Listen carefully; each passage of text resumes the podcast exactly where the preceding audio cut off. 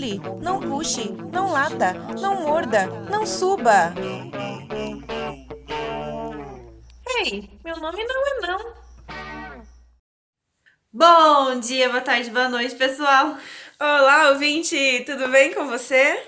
Você que está ouvindo Meu Nome Não É Não, podcast que traz resenha de livros, artigos e reportagens, filmes também sobre comportamento canino e animal e propõe uma conversa sobre essas experiências e sobre esses estudos.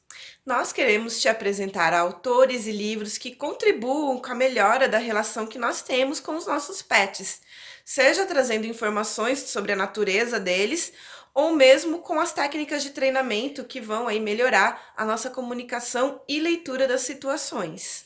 A proposta das nossas resenhas, em nenhuma hipótese, tem como objetivo que você substitua a leitura dos livros, ok? Na verdade, nós esperamos que você se sinta motivada a conhecer mais e escolher o livro, o filme, o documentário, uh, o artigo que mais aí se encaixe nas suas buscas do momento. Este programa é produzido por nós. Meu nome é Nayara Lima, da Dog Be Good. E eu sou a Mirellen Campos, da Alcão. A edição e vinheta deste programa são do Henrique Inglês de Souza. Então, antes de começarmos a resenha de hoje, que é sobre o livro Seu Cachorro é um Gênio, a gente tem alguns recados. É isso aí. Eu, antes ainda dos recados, eu quero falar que a gente tá com essa voz esquisita porque nós as duas estamos com gripe, tá? Então, eu até dei uma fungada, estava falando, eu dei uma fungada. Então, vocês vão ouvir aí alguns ruídos referentes ao inverno mesmo. É verdade. A essa temperatura mais baixa. Bom, se você está ouvindo o Meu Nome Não É Não pelo Spotify, clique no botãozinho de seguir, porque assim vai ser mais fácil de você nos acompanhar, acompanhar os nossos podcasts. E agora nós conseguimos disponibilizar os episódios do Meu Nome Não É Não também no iTunes. Então, você pode procurar a gente lá ou pedir o link pra gente. Vai demorar um pouquinho ainda para estar tá lá na busca, de, na pesquisa, né? Mas já está disponível, tá? E em breve nós também estaremos no Deezer e no Castbox. Nossa, mas assim, ó, não tem como não achar o meu nome não é não, hein? Não tem, vai ser fácil, fácil, tá bom? Mamão com açúcar, como dizem. Sem contar que também dá para escutar o meu nome não é não em até 20 apps, gente. A gente descobriu que são mais é. de 20, 20 apps disponíveis para baixar gratuitamente no smartphone que usa Android. Para isso é só usar o endereço do nosso feed do podcast, que é o http dois pontos barra barra meu nome não é não ponto com barra feed barra podcast. Agora, se você está sem espaço no celular e não quer nenhum aplicativo, não tem importância. Você pode ouvir as resenhas diretamente no nosso site online. O endereço é meu nome não é não.com. No site também dá para baixar os nossos podcasts ou, ou ouvir as resenhas diretamente. Além disso, você pode também conhecer melhor a gente, ler direitinho os nossos, é, as resenhas que a gente está falando, a sinopse dos livros, os nomes, os, né? os nomes sobre os autores e também sobre nós. Lá tem uma descrição sobre o nosso trabalho individual, meu e de Nayara. Vale lembrar que aos domingos são publicados os podcasts referentes aos livros e no meio da semana saem drops, que são assim, podcasts com temas mais livres, é, e não são publicados toda semana. Então, Sim. vai ter um espaçamento entre eles, mas é só para deixar um gostinho de quero mais, tá? Eles são temáticos, com entrevistas, resenhas, documentários e outros, e a gente vai estar tá agregando mais coisas.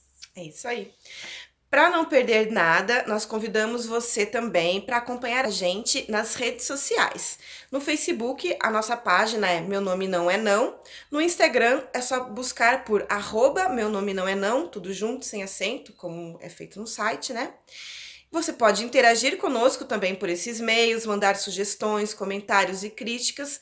Pode fazer isso também nos comentários do nosso site ou então enviando uma mensagem para o nosso e-mail, que é o meu nome não é não, arroba gmail.com. Ufa, terminamos. então vamos lá. A resenha que iniciamos hoje é sobre o livro Seu Cachorro é um Gênio, Como os Cães São Mais Inteligentes do que se Pensa, de Brian Hare e Vanessa Woods. A tradução é da Laura Alves e do Aurélio Rebelo. A edição é de 2013 pela editora Zahar, do Rio de Janeiro. Nós planejamos dividir os 11 capítulos deste livro, mais o seu anexo com exemplos de jogos, em quatro partes. Cada uma delas contém três capítulos cada. Então, neste terceiro programa sobre esse livro, nós falaremos sobre os capítulos 7, 8 e 9, chamados Cães Perdidos, Animais que Vivem em Bando e o Melhor da Raça. Esse último está na terceira parte do livro, chamado O Seu Cão. O Brian, ele é um cientista norte-americano, antropólogo, especialista em etologia e evolução, é membro do Centro de Cognição e Neurociência de Duke Institute for Brain Science e fundador da Duke Canine Cognition Center. Cognition. Cognition. Cognition. Cognition. Ele conquistou seu PhD em Harvard com uma tese sobre estudos comparativos da cognição social de primatas e de canídeos. Já Vanessa Woods é jornalista e também pesquisadora. Ela já viveu no Congo estudando bonobos e chimpanzés. Os dois se casaram em 2012. Além do livro, eles também mantêm um site que é o www.dognition.com. Esse site traz estudos sobre cães e propõe também descobrir a personalidade do seu cachorro através de jogos que você pode fazer em casa. Eles têm alguns planos para você comprar, é bem interessante. Aí eu dei uma entrada, busquei, é bem interessante. É interessante, né? e aí então a gente começa com o capítulo 7, Cães Perdidos. Os cães não superam os lobos em tudo. É, nós humanos somos seres extremamente sociais, mas também resolvemos problemas sozinhos. Conforme as crianças crescem, elas tomam noção das formas que moldam a sua volta, tipo a gravidade, e vamos aprendendo, né? Nós, quando criança, vamos aprendendo a usá-la ao nosso favor. E certamente o mundo do cão, ele não é diferente. Os animais no geral, eles precisam encontrar água, comida e abrigo para sobreviver. Mas nós humanos proporcionamos alguns atalhos para satisfazer as necessidades básicas dos nossos cãezinhos. E recentemente, os cães foram testados para se saber se conseguiriam fazer atalhos para se chegar em um objeto de desejo, como comida, por exemplo.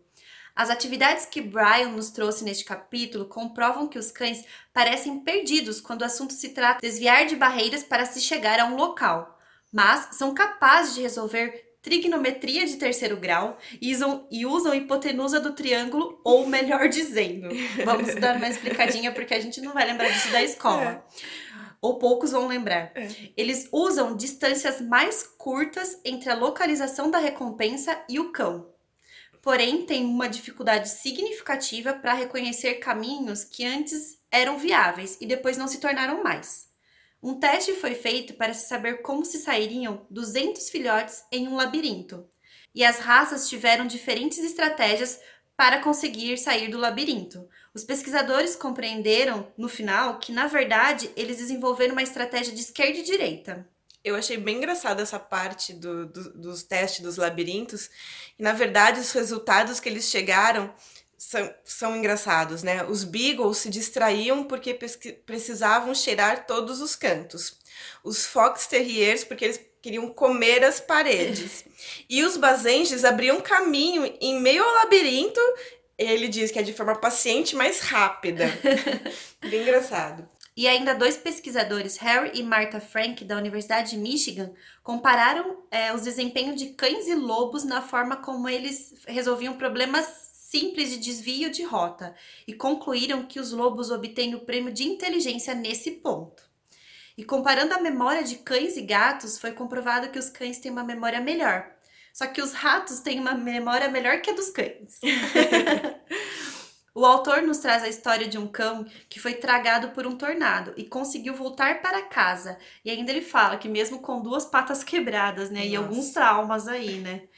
Foi provado por um estudo citado neste capítulo que os cães foram capazes de usar é, um ponto de referência para encontrar um determinado brinquedo e não os usam com frequência. E mais um detalhe: é, a maioria dos cães perdidos jamais encontram seus lares novamente. Ou seja, eles, eles sabem usar um ponto de referência, mas isso não os ajuda a voltar para casa quando eles estão perdidos. Porque não é uma coisa tão simples e fácil para eles, né?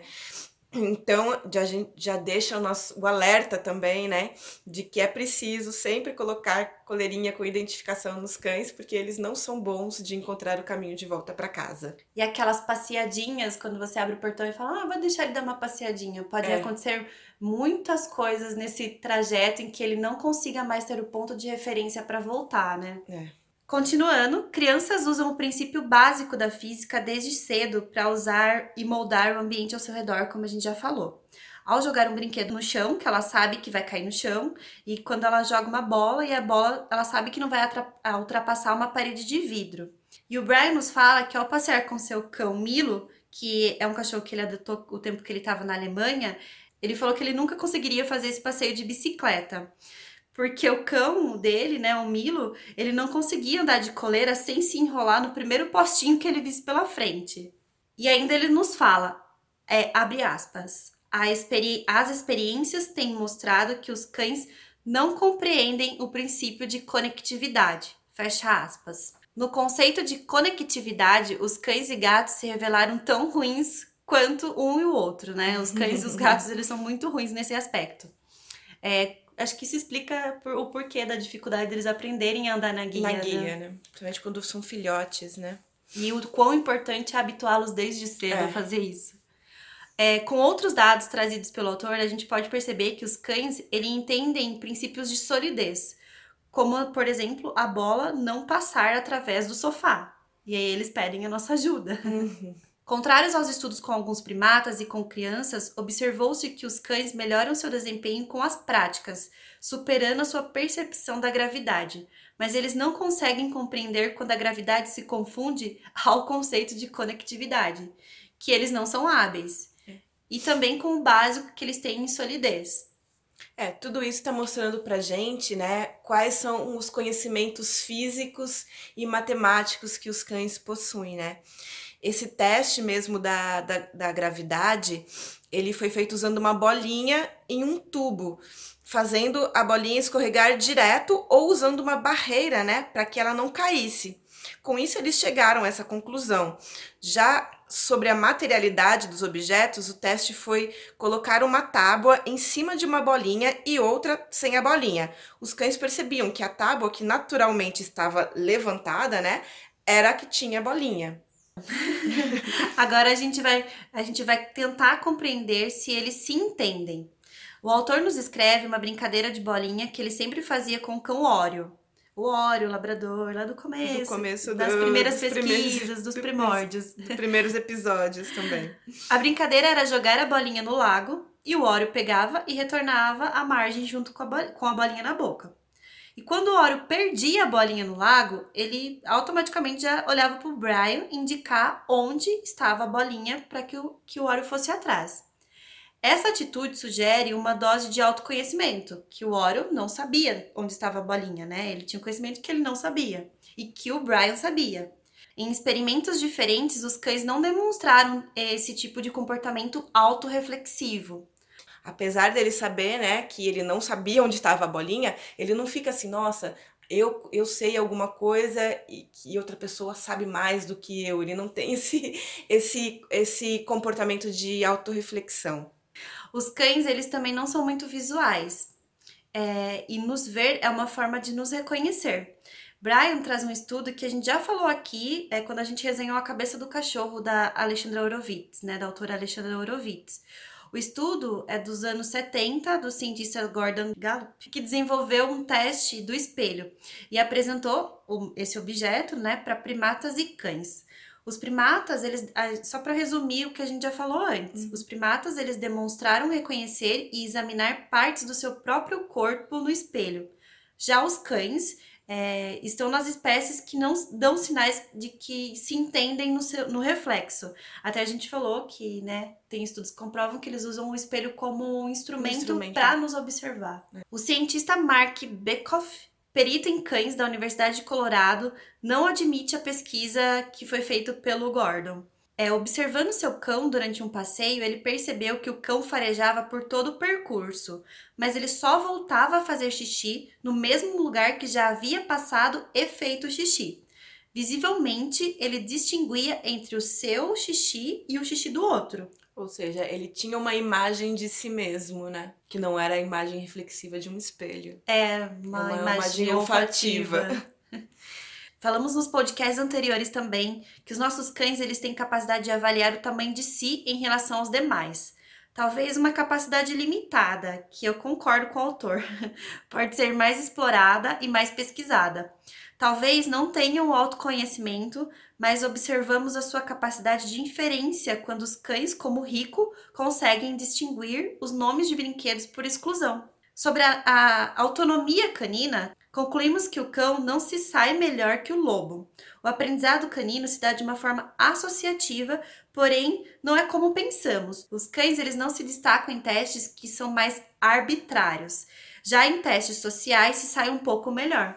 O teste feito por Brian e Victoria Wobbs é, testou cães e chimpanzés em uma atividade que uma pessoa dava sempre recompensa e a outra nunca fazia. Os cães e os chimpanzés tiveram o mesmo tempo para aprender quem era a pessoa mais generosa. Porém, ao inverter os papéis, os chimpanzés perceberam antes quem não era a pessoa mais generosa. Neste episódio, nós vemos agora que os cães não são tão inteligentes em outras áreas como a gente ficou super empolgada no, nos primeiros capítulos, né? Eu fiquei chateada no começo, né, de vê-lo assim tão vulneráveis, os cães tão vulneráveis, meio bobos, né, com alguns jogos. Mas, na verdade, seria querer muito também querer que eles fossem perfeitos em tudo, né? Senão eles e... dominariam o mundo. Que eles fossem robôs também, né? É. tudo com muita perfeição. Eles têm muita dificuldade com rotas, mas sabemos que eles podem decorar caminhos. O meu cachorro sabe de cor salteado, por exemplo, os caminhos que nós fazemos todos os dias, né? Às vezes até é mais fácil passear com ele em outros lugares que ele não conhece, porque ele se comporta melhor, fica mais perto de mim, prestando mais atenção. A gente percebe que os cães são bem dependentes dos humanos, mesmo os cães ferais dependem de nós comendo nosso lixo. Eles são péssimos caçadores e suas crias não nem perduram muito. Em compensação, eles são maravilhosos quando o assunto são pessoas, né? Os cães, eles não entendem as regras que regem ao seu redor, eles precisam aprender e são excelentes comunicadores. Conforme vivem, treinam em seu cotidiano, eles são capazes de aprender e ficar mais afiados nas atividades para mudar e usar o mundo ao seu redor em benefício próprio mas não resolvem problemas sozinhos. E aí a gente já tem a resposta desse capítulo, né? E será que em bandos, como que eles são, Nayara? Esse é o tema do capítulo 8, que é animais que vivem em bando. Neste capítulo aprendemos logo de cara que os cães não são solitários como alguns lobos e que eles se beneficiam vivendo em sociedade, como qualquer animal social. Os pesquisadores quiseram saber muitas coisas aqui neste livro. Uma delas é como um animal social, os cães são capazes de aprender uns com os outros. Eles são capazes de cooperar? Brian dá o exemplo da sua cadela Tessie e do cachorro do seu irmão, o Carter. Tessie não gostava de água, mas foi Carter entrar no lago atrás de uma bolinha que ela começou a fazer este comportamento. Segundo Brian, os cães podem sim ser influenciados após observar os outros. Ele dá um exemplo de que os animais costumam perceber pela observação se um alimento é bom ou ruim. Em um teste, cães tinham a opção de dois biscoitos, um temperado com manjericão e outro com tomilho. Nenhum deles muito saborosos. Antes de ver outros cães comerem, os cães né, que estavam sendo testados escolhiam aleatoriamente. Mas se visse um outro cão comendo, preferiam o sabor que havia sido comido por esse outro, por esse outro cachorro. Também testaram colocar cães para comer juntos. Isso fazia com que eles comessem 86% a mais do que o normal.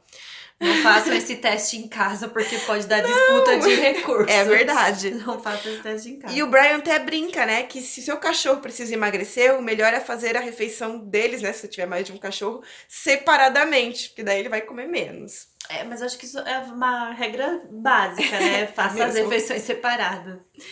O teste social foi aplicado em relação a um obstáculo também.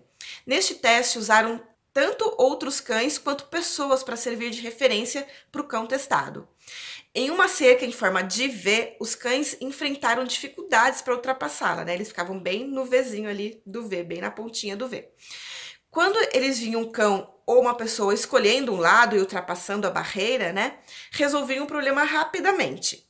Deste modo, sabemos que os cães resolvem problemas com mais depressa quando observam um outro indivíduo bem-sucedido do que experimentando eles mesmos o sucesso.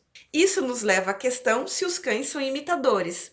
Apesar de não saberem como funcionam bem as coisas, eles sabem como as pessoas fazem para resolver um problema. Brian escreve que, embora os cães possam copiar de modo espontâneo, aos poucos podemos condicionar um deles a fazê-lo. Os pesquisadores condicionaram um grupo de cães a empurrarem uma porta para abri-la. Metade foi recompensada por usar um método, o método de um humano, enquanto a outra metade foi recompensada por usar um método diferente. Os cães, os cães recompensados por copiar o humano aprenderam muito mais depressa. Joseph Topal, da Hungria, testou o cão Philip no teste Faça Como Eu Faço, em que ele faz alguma ação e pede para o cão imitar. O cachorro aprendeu rapidamente o que Topal queria. O objetivo era saber se os cães conseguem aprender a copiar uma sequência. O que se descobriu é que Philip aprendeu a copiar espontaneamente outras ações, mesmo precisando adaptar para o seu corpo. Ele dá o exemplo, né, que um giro humano sobre as duas as duas pernas, né, foi compensado pelo Philip com um giro sobre as quatro patas. A pergunta que surgiu após isso foi: será que os cães fazem inferências quando copiam ações alheias? As crianças, por exemplo, percebem quando um adulto acende uma lâmpada com uma cabeça. Olha os testes que eles fazem, né? quando um adulto acende uma lâmpada com uma cabeça, estando com a mão ocupada ou simplesmente porque decidiram usar a cabeça para acender a luz. O estudo com os cães sobre esse assunto não chegou a lugar nenhum, diz o Brian. Para isso, eles treinaram o cão a conseguir comida puxando uma corda com a pata e segurando uma bolinha na boca, ou seja, mais ou menos parecido com a ideia da, do teste da de acendendo a lâmpada com a cabeça. Eles não poderiam usar a boca para É. Puxar. Antes até o início do teste foi feito diferente, mas enfim, o final do teste foi esse. Ou seja, eles descobriram que os cães fizeram inferência mas ninguém nunca conseguiu reproduzir este teste. Então, por isso que o Brian disse que é um teste meio, né, meio vago, né? É, inconclusivo precisa, mesmo. Precisaria que tivessem outros testes para se confirmar, porque é assim que é. eles que a ciência formula, Trabalha, né, né, os métodos. O que é certo é que vivendo em grupo, uma vez que um dos indivíduos encontra uma solução, o grupo aprenderá depressa com esse êxito. É, nesse capítulo que me deixou assim bem perplexa foi logo no começo, quando o autor ele fala pra gente que os, na verdade no finalzinho do, do capítulo 7, né, e começo do capítulo 8, que eles fazem falam que os cães, eles não são solitários como os lobos. Por quê? Porque a gente sempre aprende que os cães, é, desde quando a gente começa a estudar comportamento canino, né? É. Que os cães são seres sociais e que eles sempre preferem a presença, né, do humano, o convívio com o humano, do que com outros cães. Mas o Brian, ele já termina o capítulo anterior, então, né, dizendo que as suas que os cães eles são extraordinários quando voltam às raízes e se ajudam de uma forma mútua para resolver os problemas.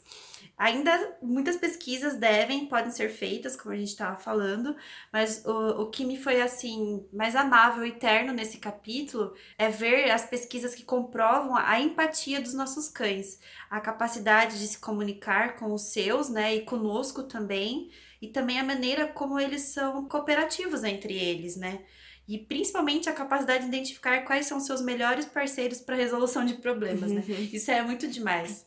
E ainda mais, eles observam e aprendem observando e vão se aprimorando, né? É. Ele tá falando sobre essa questão dos cães ferais, principalmente nesse capítulo, né? A gente já falou que são cães ferais? Os cães ferais, eles são cães é, que, só para relembrar, então, se a gente já não falou, eles são cães que eram de um convívio doméstico uhum. e foram e passaram a viver em florestas novamente. Então, são cães domesticados que viveram em floresta. Eles não são cães primitivos. Que voltaram à vida selvagem, na verdade. Isso, que voltaram E às vezes eles até, até vivem nas cidades mesmo, né? Mas não convivem não diretamente, diretamente com, com humanos. humanos. É bem triste, porque alguns são simples, simplesmente cães abandonados mesmo.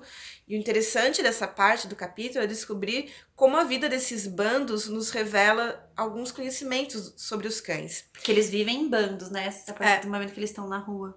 Eles sabem perceber quantidades, por exemplo, e tamanhos, porque grupos menores não disputam com grupos maiores e eles conseguem distinguir isso. E também desistem mais facilmente de uma luta com opositores se eles, né, se os opositores forem maiores que eles. Os cães ferais preferem resolver seus conflitos latindo e não brigando. Agora faz todo sentido, né? Os cães de portão, né? a latição deles é uma disputa ali. e é, é legal também que eles preferem resolver os conflitos latindo e não brigando, porque a briga é muito cara para eles, né? Se é. machucar é muito caro. Que é diferente dos lobos, que eles têm. Às vezes eles se juntam para inclusive, matar o outro bando, né? É, o, o Outro bando não, outra matilha. Outro seria, adversário que Grupo, né? invade né? o espaço ali, o é. território é. deles. A organização do grupo também é muito diferente da, dos, da organização dos lobos. Não existe uma família fixa como em matilhas de lobos. Os cães ferais têm um líder, mas ele é seguido mais por sua simpatia, não por ser o pai do bando ou o que se sobressai numa luta em relação aos outros.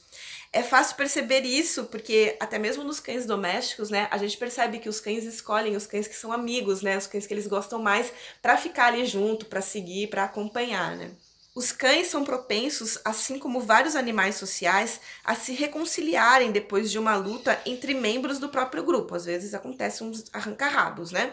Mas é engraçado que pelo menos metade dos cães escolhem consolar o perdedor, o que na verdade nos dá a entender que eles percebem as lamúrias e eles têm um certo grau de empatia, né? É isso que me deixou assim, como eu já falei, é mais apaixonada, porque é muito legal eles reconhecerem essa empatia, né? Eles, eles terem, terem essa empatia, empatia e se reconhecerem nos outros. Os cães ferais, eles também são promíscuos, assim como os nossos cães domésticos também, né? Aliás, esse capítulo ele faz uma eles estudam os cães ferais para entender os cães domésticos, né? É, a promiscuidade aí é a promiscuidade sexual, né? É. Eles não têm é, um par do fixo. bando fixo no bando, eles vão aí cruzando é. entre si. E como eles não formam famílias, as mães acabam sendo sobrecarregadas e, consequentemente, há um alto índice de mortes de filhotes. Apenas 5% chegam aos dois anos. Nesses grupos é difícil haver coalizões para derrubar um líder ou atacar um grupo diferentemente de lobos. Mesmo assim, em brincadeira, nós vemos filhotes atacando em bando, né, um outro filhote. Cães ferais também não são bons caçadores, assim como os domésticos. Eles vivem de restos humanos. Esta questão, segundo Brian, coloca um cheque nas raças consideradas boas para caça. Mas na verdade, o que o autor acaba refletindo é que os cães conseguem, é, na verdade, ajudar e dar pistas aos homens sobre onde está a, a, caça. E o que acontece é uma ajuda mútua ali, né, entre o homem e também cachorro, porque o, o homem também dá referência para o cão de onde, né, é, está a caça e de onde ele está buscando a caça. Lembrando que eles não são tão bons em localização e eles precisam da referência humana, é. né? O que dá para entender de maneira geral é que os cães se beneficiam em viver em bando. Voltando aos cães, aos cães domésticos e aos testes malucos aí desses pesquisadores, outra dúvida é se os cães reconhecem seus amigos. A descoberta foi que sim, que eles são muito bons em lembrar de pessoas mesmo depois de anos, especialmente por meio do cheiro, né, do odor. E até da mãe, mesmo após dois anos de separação. Já os irmãos, eles não conseguem se lembrar da mesma forma. É por isso que a maioria dos canis é, criadores sérios, né, eles, eles dão um pedacinho do pano que a mãe é. dormia, né, no, para a pessoa levar embora para casa junto com o filhote, né? Porque é uma referência, Para né? causar um aconchego ali. É. O passo seguinte dos pesquisadores foi saber se eles sabem quem são bons ou, mal, ou maus parceiros quando o assunto é cooperação. O que se descobriu é que eles são ótimos em recrutar alguém para ajudá-los, mas não sabem qual a melhor pessoa a quem recorrer. Será que isso tem a ver com o teste que a gente falou no, no, capítulo anterior, sobre eles saberem a pessoa que é generosa e depois eles não conseguem distinguir se a pessoa não é generosa? Parou de ser generosa, é, né? Então daí eles ficam meio confusos, assim, tipo, é. não sei a quem recorrer. Como eles sempre buscam o humano também para cooperar, ou, ou o outro para cooperar com eles, né? Sempre buscam ajuda do outro talvez é, isso seja uma constante. É sempre buscar ajuda do outro, sempre buscar ajuda, independentemente de quem seja. Os devaneios aqui, É, os insights. Voltando. É. Sobre o conhecimento matemático, é, nós já falamos, né, que os bandos sabem diferenciar quando um número de um bando é maior e menor para poder fazer a disputa dele de território. Mas os cães também sabem diferenciar quando tem mais ou menos petiscos, por exemplo. Claro que essa diferença tem que ser visível, tá? Eles não fazem cálculos matemáticos complexos, mas ficam de olho para saber quando a sorte lhes é favorável, escreveu o Brian. um estudo aponta que 75% das pessoas acreditam que seu cachorro se sente culpado e demonstra isso. Mas um estudo da Alexandra Horowitz, que mais uma vez nós já falamos né, no livro A Cabeça do Cachorro, E é sempre bom lembrar. é, demonstra através de um teste que isso não acontece. Os cães apresentam aquele comportamento que parece culpado, mesmo quando eles não tiveram responsabilidade nenhuma na, na coisa. Ou seja, é mais uma resposta à postura do tutor que um sentimento que eles estão sentindo, né, de culpa. Buscando saber se os cães têm senso de justiça, eles fizeram um teste em que um cão era recompensado por dar a pata com um petisco bem gostoso e o outro ao lado era recompensado com um petisco sem graça. Em pouco tempo, o que tinha o petisco sem graça dava a pata com bastante relutância, o que sugere que eles têm um senso básico de justiça ou, no mínimo, uma aversão à desigualdade. Agora, nas minhas palavras, eu acho que eles só sentem isso quando eles são vítimas dessa desigualdade, porque eu duvido que o outro cão que estava sendo recompensado com um petisco gostoso estava preocupado com isso, viu? É, eu acho que não vale aquele teste do macaco que foi feito, lembra? Que o maca- macaco ganhava Sim. uva e outro ganhava outra coisa. Ganhava o petisco acho muito gostoso. Vale lembrar, é, nesse ponto, a questão também dos petiscos saborosos e tal, o que ajuda na hora de fazer os treinos, né? É. Quanto, quanto maior o valor do petisco, mais eles vão responder Sim. ao treino, né? Falam até do petisco ouro, né? Por fim, pesquisas foram feitas para saber sobre a empatia dos cães. Como falei sobre os cães ferais, eles costumam se conso- consolar. né? Mas o bocejo é um dos testes que costuma definir essa questão da empatia, porque ele demonstra que o outro, né, está é, sendo contagiado, experimentando, ten- é, vivenciando, né, aquele sentimento do bocejador.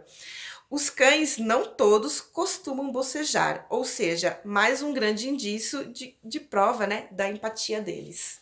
E eu acho que o que ele fala aqui não é aquele bocejo dos calm signos que a gente já falou, que é do sinal de Não. apaziguamento, é o bocejo contagioso mesmo, né? É. Aquele quando a gente tá olhando muito pra uma pessoa, ela boceja, a gente fala, puxa vida, agora eu vou ter que bocejar também. Eu até estava, quando estava pesquisando sobre o Dognition, um site, lá dos testes que ele, ele faz para definir a personalidade do- dos cães, um dos testes tem a ver com o bocejo. É legal. Muito que bom. isso define a personalidade do cão. Então a gente vai pro capítulo 9, o melhor da raça. Todo mundo pergunta: qual a raça mais inteligente? Essa dúvida, na verdade, ela já virou várias afirmações. A É. raça sempre é motivo de assunto em várias conversas, até mesmo quando o cão é vira-lata. As pessoas falam assim: é mistura com qual raça? E eu concordo- Sempre ouço muito isso. É, sempre, né? Porque nós temos vira-latas. É. E eu concordo com o Brian quando ele fala assim que essa conversa ela já deveria ser, ter sido extinta, né? Não tem Uhum. por que falar sobre isso. E até quando me perguntam sobre as minhas cachorras, que eu- nós temos vira-latas, eu falo vira-lata legítima. ah, mistura de alguma coisa? Não, é vira-lata legítima. Legítima. E ainda ele diz que o que fascina nos cães é a inteligência singular e própria que eles têm. Uns são melhores em um ponto e outros são melhores em outros pontos, né? Então. E ainda ele completa que as pessoas deveriam ver a inteligência peculiar do cão e não a raça. O autor ele ressalta que vários problemas metodológicos surgem ao tentarmos entender e responder essa questão. Ainda não conseguimos distinguir diferenças raciais em relação à cognição. O Kennel Club dos Estados Unidos ele reconhece 170 raças, porém existem outras organizações como os Kennel Clubs europeus e que aí vai outros- pelo mundo É. e que falam no total de 400 raças no mundo todo. Ainda hoje, o que determina a raça é a estética, sendo uma invenção moderna Historicamente, os cães eles não se dividiam em raças por aparência, mas sim em tipos de acordo com as suas funções, e ele descreve isso no livro, os Uhum. tipos de acordo com as funções. Um cão que caçava lebres, ele seria um lebreu. É. No século XVIII, açougueiros ingleses começaram um esporte realmente cruel, ao meu ver Uhum, horrível. mas que fez fama e especificou uma raça. Eles amarravam um touro em um poste e Estimulavam. excitavam, né? es- es- Estimulavam o ataque de cães a esse animal, com o objetivo de amaciar a carne. É, absurdo. É só né? rindo mesmo. É. E gerações desses cães posteriormente foram sendo modificados geneticamente e também de forma comportamental e são hoje os cães conhecidos como bulldogs e raças derivadas aí dos bulldogs. O que popularizou os cães de raça foi realmente a classe média britânica que estava em ascensão no século XIX. Deliberadamente falando, é, eles queriam status por ter um uma determinada raça. Acredito aí que tem uma similaridade com os dias atuais. Sim, eles queriam fazer parte da aristo- aristocracia, né? Então, os cães eram. Os cães da ari- aristocracia eram cães de caça, né? Eram cães que, né? Esteticamente bonito. Bonitos. E daí começou essa popularização aí dos cães para a classe. Para as classes médias. As classes emergentes. É. Os esportistas dessa época, eles ficaram muito preocupados em não terem mais seus cães reconhecidos pela função, mas sim pela aparência que causava furor dos status daquele momento. Em 1859, teve a primeira exposição formal de cães, é, que coincidiu com o lançamento do livro A Origem da Espécie, das Espécies do Darwin, né? As exposições se tornaram o melhor lugar do mundo para os novos ricos daquela sociedade. O nicho se abriu ainda mais em 1873, quando foi criado o primeiro Kennel Club, que são é, os clubes de raça mesmo. As raças que temos hoje são exemplares muito atuais, de menos de 150 anos. Desde a evolução dos lobos para os cães, o genoma canino ele evoluiu 0,04% entre 15 e 40 mil anos. É Uau. muito recente, né? Temos muitas raças ainda geneticamente bem próximas dos lobos, raças ditas como sendo ancestrais, como os bacenges, chow-chow, akitas, dingos, can- é, cães cantores da Nova Guiné, huskies, malamutes e alguns outros. Temos outro grupo de raças mais modernas, de origem europeia. Ambas com uma similaridade genética gigantesca e com nenhuma diferença cognitiva, pelo menos é, nenhuma diferença é, cognitiva comprovada se diferenciando somente na aparência, que é o foco dos, dos criadores aí dos últimos séculos. No começo do século XX, antes de ser possível mapear o genoma canino, começou a se procurar o mesmo padrão de traços genéticos de, da experiências de Mendel. O objetivo era compreender a genética que impulsiona as diferenças e heranças genéticas de cada raça.